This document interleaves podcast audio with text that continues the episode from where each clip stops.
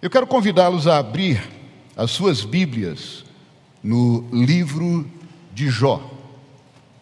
Se puder e quiser ficar de pé, nos acompanhe nessa leitura. Jó capítulo 5, verso 17.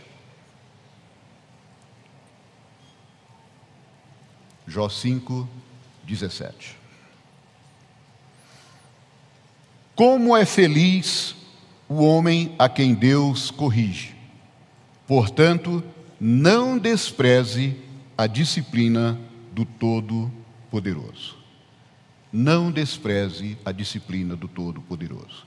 Nessa noite nós vamos conversar, à luz da palavra de Deus, sobre o processo da disciplina do Senhor. Vamos orar? Pai, muito obrigado pela tua palavra que a tua palavra fale nessa noite aos nossos corações, nos traga direção, nos traga edificação. É o que clamamos no nome santo de Jesus, teu filho. Amém. Podem sentar, queridos. A palavra disciplina é, de uma certa forma, vista com algumas pessoas com alguma reserva. Muitas vezes porque o conceito ou o próprio entendimento da palavra disciplina chegou de uma maneira limitada a muitos de nós. E fazem com que nós olhemos para a disciplina e imaginemos algumas coisas que necessariamente elas não são somente o que muitos imaginam. Muitos imaginam disciplina como castigo. Muitos imaginam disciplina como um processo de organização. Mas disciplina é algo um pouco maior, e nós vamos olhar por que, que Deus dá tanta importância na Sua palavra à disciplina. Porque Ele nos ama e Ele quer que nós entendamos que disciplina não é apenas uma mera palavra com um simples significado. A disciplina, ela é um processo, ou seja, a disciplina tem partes. A disciplina tem alguns elementos que precisam ser entendidos por mim, por você, por todos nós. E Deus quer fazer disso algo muito claro, para que nós saibamos entender melhor a Sua palavra, para que nós saibamos entender melhor como viver. Muitas vezes nós olhamos para alguém que aparenta ser muito aplicado nos estudos e a gente diz, poxa, como ele é disciplinado. É o entendimento que nós temos de alguém que consegue seguir uma determinada rotina de estudos. Mas a disciplina, ela está aberta, ou o processo da disciplina, ele está aberto a todos nós. Por exemplo, será que você é disciplinado com o seu corpo? Ou você está submetendo o seu corpo a alguma coisa que, de uma certa forma, é questionável? Será que você está sendo disciplinado com a sua mente? O que é que você está fazendo com a sua mente? O que é que você lê? O que é que você procura conhecer? Que programas de televisão você assiste? Muito cuidado com eles. O que é que você faz com a sua mente? O que é que você faz com as suas emoções? Você vive aflito e não sabe o que fazer? Ou você vive indiferente a tudo que nos cerca. Ou você vive com dores tremendas e não trata dessas dores. O processo da disciplina nos ajuda também a olhar para as nossas emoções. Queridos, e os nossos comportamentos? Como é que eu sou? Como é que as pessoas me veem? Como é que as pessoas lhe veem? Será que elas nos olham à luz dos nossos comportamentos como pessoas disciplinadas? Será que a gente consegue receber essa observação daqueles que convivem conosco? Será que os nossos hábitos sinalizam pessoa, que somos pessoas disciplinadas? Eu acredito que sim. E eu acredito que no momento em que nós olhamos para a palavra de Deus, nós encontramos direção para tudo isso. Mas é necessário que a gente entenda isso que nós estamos chamando de processo da disciplina. O texto bíblico que foi lido ele começa abrindo como é feliz, como é feliz o homem a quem Deus corrige. Mas não imagine que a disciplina seja só a correção.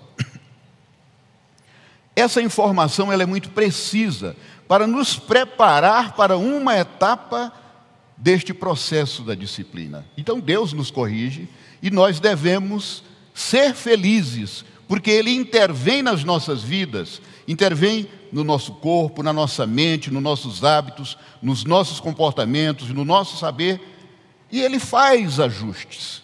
Ele faz ajustes. E é interessante que quando nós olhamos para esse texto, o texto usa no final a palavra disciplina.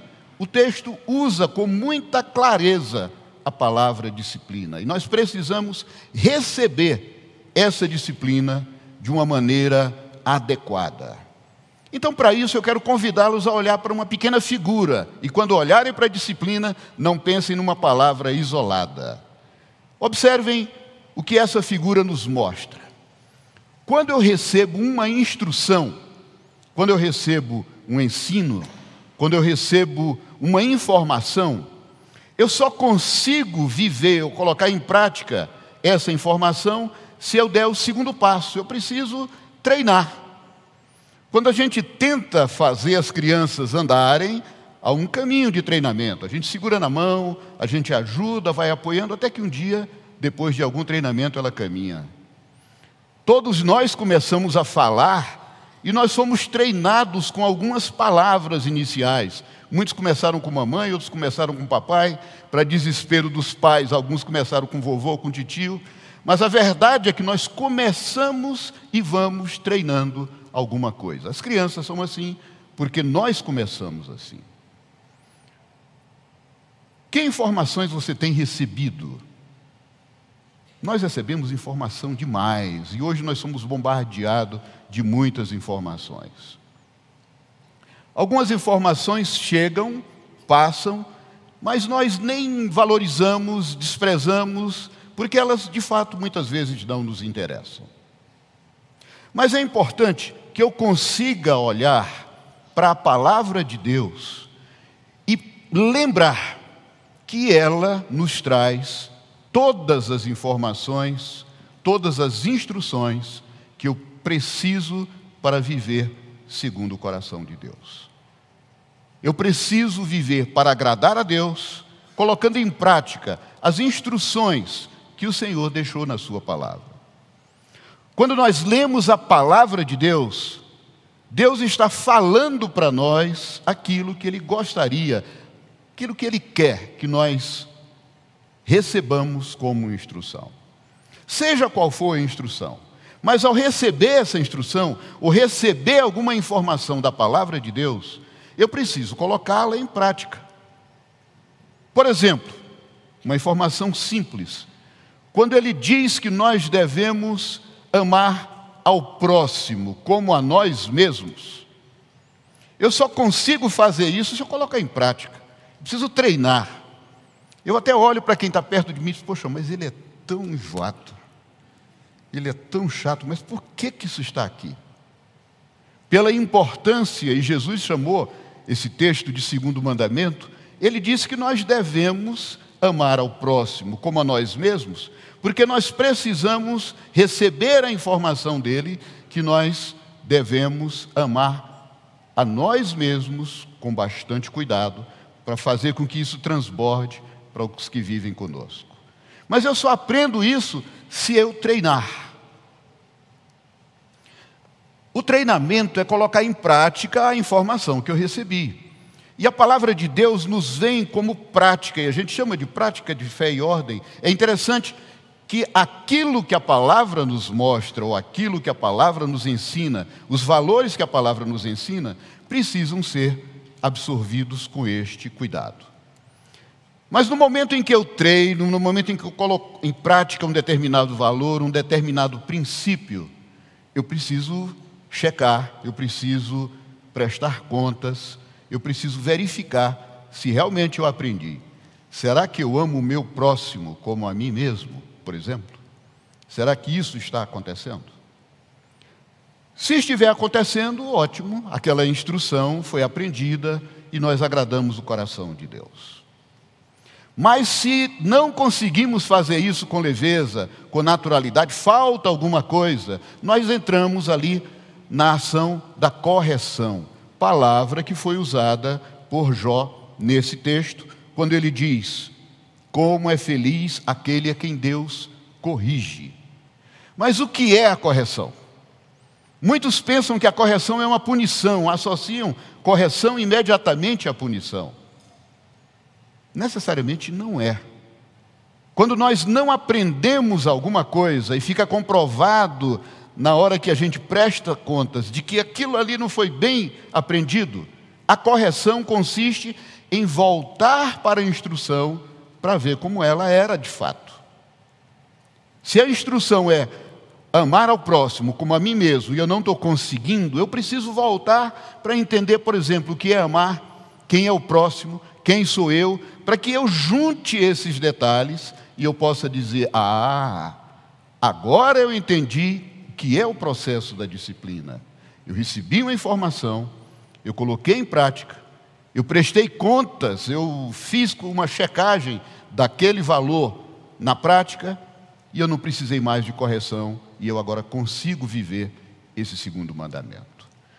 Então a palavra disciplina, à luz da palavra de Deus, deve chegar para nós não como uma palavra isolada, mas como essa possibilidade de vivermos esses quatro aspectos, onde a instrução é dada, onde eu treino uma determinada informação, onde eu treino um determinado valor, onde eu presto contas confirmo se aquilo que eu estou fazendo está batendo com a instrução, e se não tiver, eu sigo um caminho de correção que consiste em voltar para a instrução. Ficou claro? Espero que sim, porque isso se aplica a todos nós, das criancinhas aos idosos como eu. E nós devemos lembrar que precisamos viver continuamente o processo da disciplina. Porque no momento em que uma instrução, principalmente uma instrução da palavra de Deus, chega até nós, eu preciso confirmar que eu aprendi, não adianta só eu decorar versículos. E eu só vou confirmar que aprendi quando o meu comportamento se ajustar a essa instrução que eu acabei de receber, que eu treinei, que eu prestei contas e chequei que realmente eu estou fazendo certo. Quero convidá-los a um segundo texto. Abra sua Bíblia em Provérbios 3, versículos 11 e 12. Esse texto ele tem uma, um significado muito especial para mim. Eu devia ter mais ou menos 18 anos, eu iria fazer uma viagem grande. Eu estava, havia entrado num ônibus, quando eu olho, o ônibus já tinha saído, eu vejo alguém correndo do lado, era um tio meu. Nessa época a gente conseguia abrir a janela dos ônibus, fácil, né? E ele gritou de lá: Meu filho, Provérbios 3 para você. O ônibus se foi. Quando eu cheguei no destino, eu peguei a minha Bíblia e li cuidadosamente Provérbios 3. E eu recebi ali ensinamentos tremendos que me acompanham até hoje. Inclusive esse texto, esses dois versículos que eu acabei de fazer referência. Mas para mim, nesse capítulo, a grande lição que realmente foi objeto de um processo de disciplina, está lá na frente no versículo 29. Eu vou ler, você não precisa acompanhar, porque ele falou direto para mim naquela noite que eu li. No versículo 29 diz: Não planeje o mal contra o seu próximo, que confiadamente mora perto de você. Esse texto foi um soco no meu estômago, porque eu tinha uma atitude pecaminosa e eu entendi, ao ler esse texto, que a minha atitude pecaminosa, chamada vingança, precisava ser corrigida à luz da palavra de Deus. Ninguém disse para mim, Paulo, você tem que parar com esse negócio de ser vingativo. O texto foi um soco no meu estômago. Eu li, parei, fiquei, poxa, como é que isso aqui veio direto para mim? Eu li várias vezes o capítulo, mas o versículo 29 passou pelo processo da disciplina. Eu recebi a instrução, eu vi que eu precisava treinar, porque eu era vingativo. Eu precisava prestar contas diante de Deus e das pessoas e fazer com que esse processo da vingança desaparecesse. Queridos, eu fui curado pelo entendimento desse versículo naquele dia, nesse texto. Ocorreu comigo o processo da disciplina e se confirmou com as minhas atitudes. A partir dali eu consegui frear esse, essa minha atitude errada, pecaminosa da vingança. Mas o texto de Provérbios, no capítulo 3, versos 11 e 12, complementa o que Jó falou. O texto diz: Meu filho, não despreze a disciplina do Senhor. Esse meu filho aí sou eu e é você. Somos nós. Traga para você nesse momento esse meu filho. Não despreze esse processo da disciplina do Senhor, porque Ele quer fazer mudanças em mim, em você, Ele quer nos mudar, e Ele vai continuamente fazer isso enquanto nós existirmos. O processo da disciplina do Senhor acompanhará toda a nossa vida. Toda a nossa vida. E ele continua: nem se magoe com a sua repreensão. Ou seja, quando o Senhor nos repreender, ou quando Ele insistir no processo de correção de uma forma mais dolorosa, quer dizer que eu estou dando um trabalhinho para aprender aquela instrução que o Senhor me deu. Então não fique magoado, não. Eu digo para mim mesmo, Senhor, eu sei aonde eu preciso, eu estou tendo dificuldades, alivia meu coração, me faz viver o que o texto está dizendo, que eu não fique magoado contigo, embora o processo de correção, em alguns momentos, traga uma certa dor.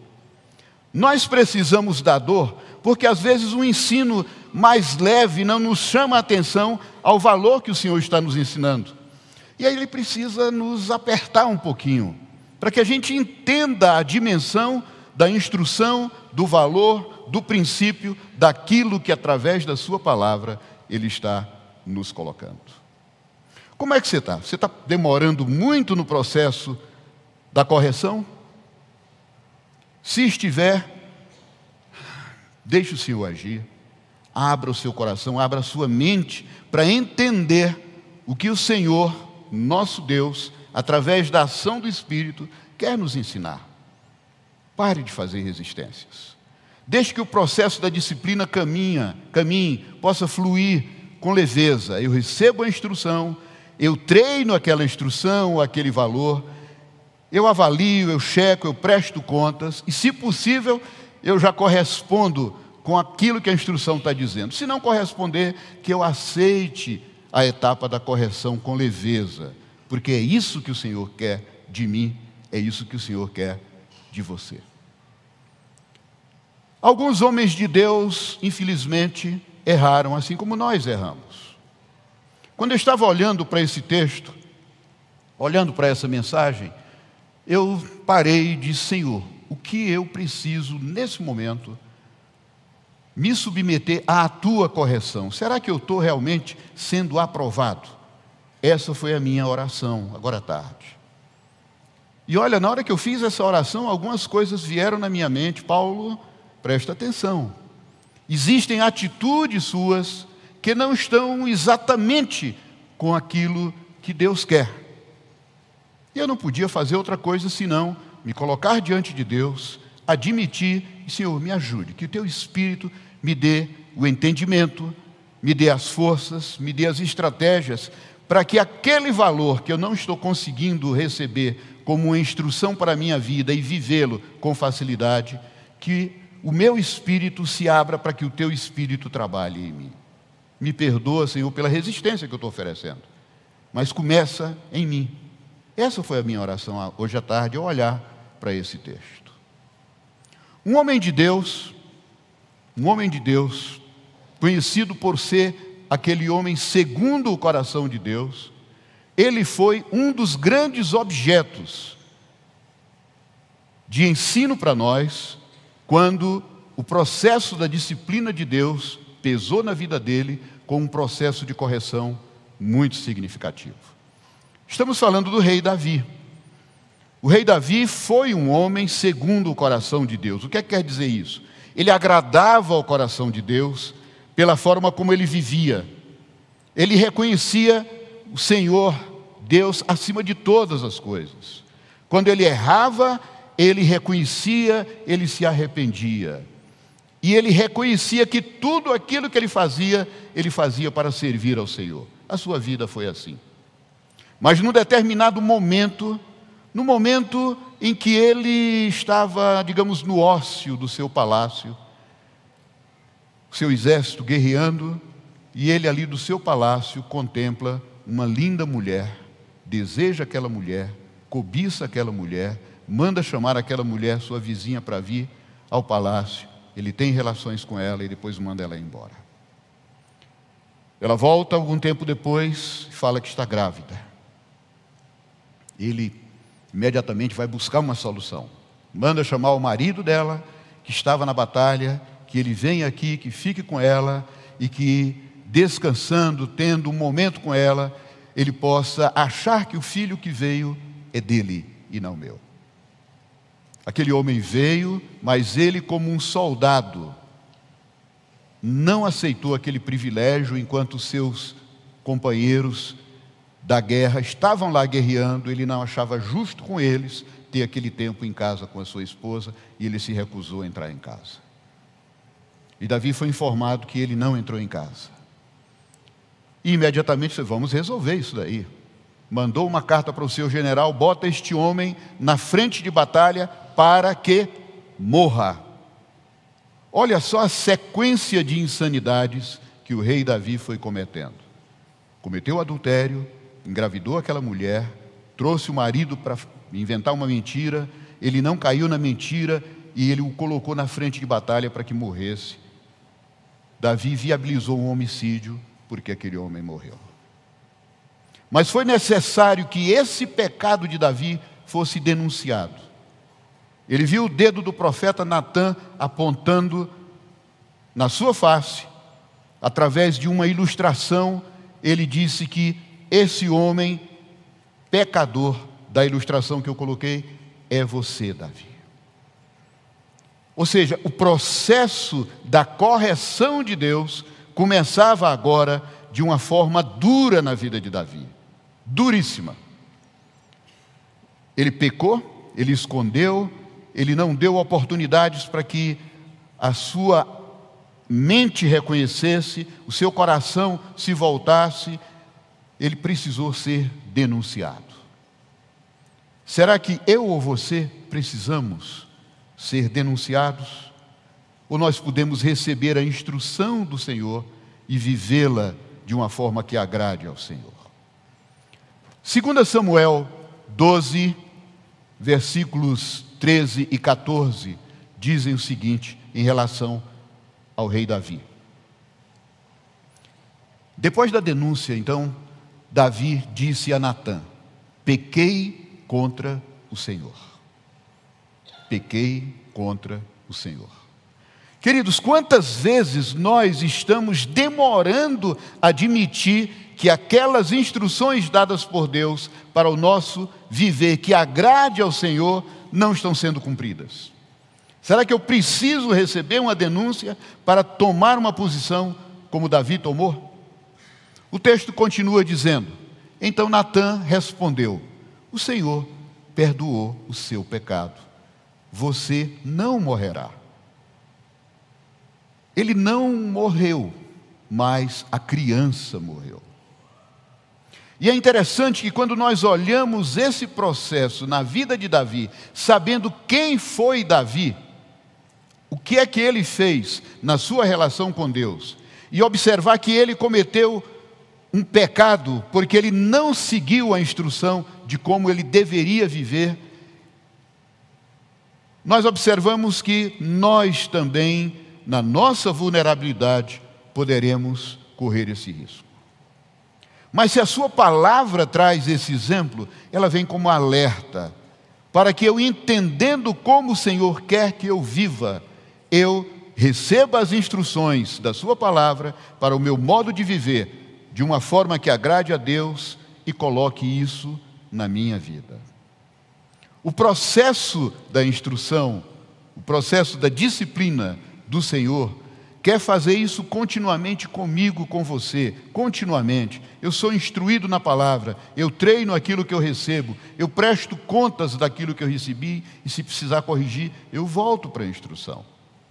Se eu oferecer resistências nessa correção, o Senhor vai encontrar outros métodos para fazer com que eu entenda e coloque em prática a instrução.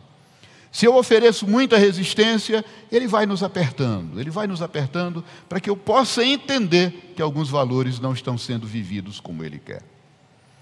Queridos, é isso que o Senhor espera. O processo da disciplina está aí. Nós estamos vivendo. Eu creio que nesse momento nós estamos em dimensões diferentes, em espaços diferentes, recebendo um pouco desse processo de disciplina para fazer com que algumas instruções da palavra que estão presentes aqui e eu não estou vivendo. Esse momento é um momento de convite para que nós nos voltemos para o que a palavra do Senhor nos ensina, entendendo que Ele nos dá a instrução. Ele viabiliza a forma de nos treinarmos naquilo que ele nos instrui. Eu posso aprender a amar. O ensino de Jesus fala que nós devemos amar o inimigo. Como é que a gente aprende isso? Vamos exercitar, vamos atrás dos nossos inimigos. E quando a gente ama, a gente faz coisa pelos outros. Quem ama, faz alguma coisa pelos outros. O versículo que nós recitamos agora há pouco lembra talvez a maior das ações que Deus fez por nós e fez por amor. E ele começa dizendo: Porque Deus amou o mundo de tal maneira que deu o seu filho unigênito. Quem ama faz alguma coisa. Então, se eu preciso amar o meu inimigo, eu preciso fazer alguma coisa com ele, não é fugir dele, não. O princípio bíblico diz que eu devo amar. Então não fuja do princípio. Se está difícil, vamos descobrir como é que a gente chega em alguma ação que nos ensine, por exemplo, a amar o inimigo. Que eu ame o próximo como a mim mesmo. E eu ando atravessado com muita gente. A palavra nos encoraja a aprender a amar o próximo, mas a referência é que eu ame primeiro a mim corretamente. E muitas vezes a minha resposta de amar mal o meu próximo, é porque eu já não sei nem me amar. Queridos, que instrução interessante, está vindo tudo da palavra. Usamos apenas o amor, porque o amor traduz ação. Amor não é sentimento. Deus agiu sobre nós, Deus manifestou a sua ação sobre nós, nos dando o seu filho para morrer por nós. Ele fez isso por nós. Se ele quis nos ensinar o amor dessa forma, nós também podemos aprender as instruções, por exemplo, sobre o amor que a sua palavra tem. E nós vamos aprender quando eu recebo a instrução que aqui está, quando eu exercito, quando eu treino, quando eu coloco em prática, quando eu checo ou quando eu presto contas e eu verifico se a instrução está sendo ou está acontecendo corretamente. Se não tiver, eu tenho mais uma possibilidade que é ir buscar a correção. O que é que eu não estou entendendo muito bem dessa história de amar ao próximo como a mim mesmo? O Senhor nos mostrará, o Senhor nos mostra claramente. Mas quando falamos de disciplina, uma das posições que eu creio mais agradáveis é quando nós olhamos para o propósito de Deus, o grande propósito de Deus para a disciplina nas nossas vidas. Ele não está querendo que nós estejamos envolvidos nesse processo de receber uma instrução simplesmente por receber. Queridos, Deus tem planos, Deus tem propósitos muito grandes para cada um de nós.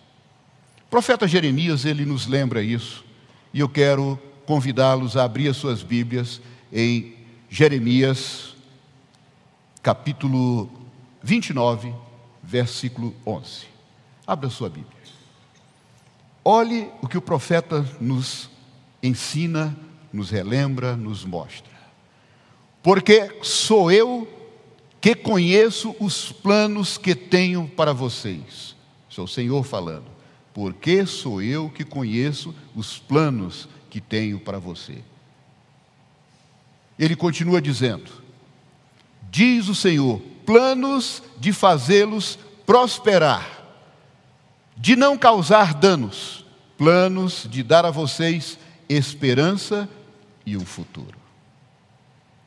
Então, quando nós entramos na possibilidade de compreender aquilo que Deus nos ensina, é porque Ele tem planos para nós, Ele quer que nós recebamos essa instrução, Ele quer que nós coloquemos em prática, Ele quer que nós treinemos para ver se a gente está fazendo direitinho, por exemplo, se amamos o próximo como a nós mesmos, e se realmente estivermos fazendo isso, com esta ação, nós estaremos agradando ao próximo e mais ainda ao coração de Deus. Se eu consigo aprender a amar o meu inimigo, eu agrado ao meu inimigo, mesmo que ele seja meu inimigo, mas antes de mais nada eu agrado a Deus. Queridos, que nós consigamos entender que existem instruções na palavra que precisam ser lidas, compreendidas, que precisam ser treinadas, que eu devo prestar contas. Se eu não aprendi muito bem, que eu passe por um processo de correção que me levará de volta a essa instrução. Eu quero lhe convidar a baixar a sua cabeça e pensar que desafio você está saindo daqui nessa noite. O que é aquilo que eu tenho com clareza, que é uma instrução da palavra e que eu não estou conseguindo viver? Existe algum valor, existe alguma instrução, existe algum princípio que você sabe que a Bíblia que a palavra de Deus está dizendo como é, mas você não está conseguindo viver? Submeta-se ao processo da disciplina, de uma forma que essa verdade possa se tornar presente na sua vida, fazendo com que as palavras do profeta Jeremias tenham significado a cada instante. Porque sou eu que conheço os planos que tenho para você, diz o Senhor. Planos de fazê-los prosperar a mim e a você, e não de lhes causar danos. Planos de lhe dar-lhes esperança e um futuro. Pai amado, eu quero te agradecer pela tua palavra. Toca, Senhor, no nosso coração, nos permite ver com clareza, Senhor, aquilo que nós precisamos nos submeter ao processo da disciplina para aprender de verdade, mudar o nosso comportamento na direção daquilo que tu nos instrui a cada instante. Que nós nos submetamos à prática do treinamento daquele valor, daquele princípio, daquela instrução que tu tens na tua palavra. Que nós tenhamos a humildade de prestar contas se estamos vivendo ou não segundo aquela instrução. E que mais ainda, se não estivermos vivendo segundo o teu coração, que nós recebamos, sem oferecer resistência, recebamos, Senhor, a tua correção. Muda, Senhor, as nossas vidas, fortalece-nos e nos capacita para te servir em tudo aquilo que tu tens reservado para nós. Que os teus planos se realizem sobre nós. Nós te clamamos isso pela graça do Senhor Jesus Cristo, o amor de Deus Pai e a consolação do Espírito Santo. Amém. Amém. Queridos, que a palavra do Senhor ocupe a sua mente, ocupe o seu coração.